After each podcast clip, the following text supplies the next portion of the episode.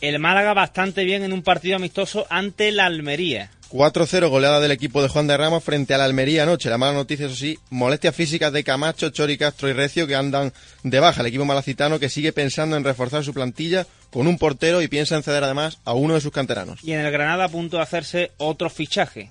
El de José Angulo, el delantero ecuatoriano procedente del Independiente del Valle y también se ha confirmado la salida del mediocentro Rubén Pérez cedido al Leganés. Y por último, los partidos de amistosos de segunda división. Hemos comentado de la, de la, Almería, que sufrió un fuerte varapalo ante el Málaga.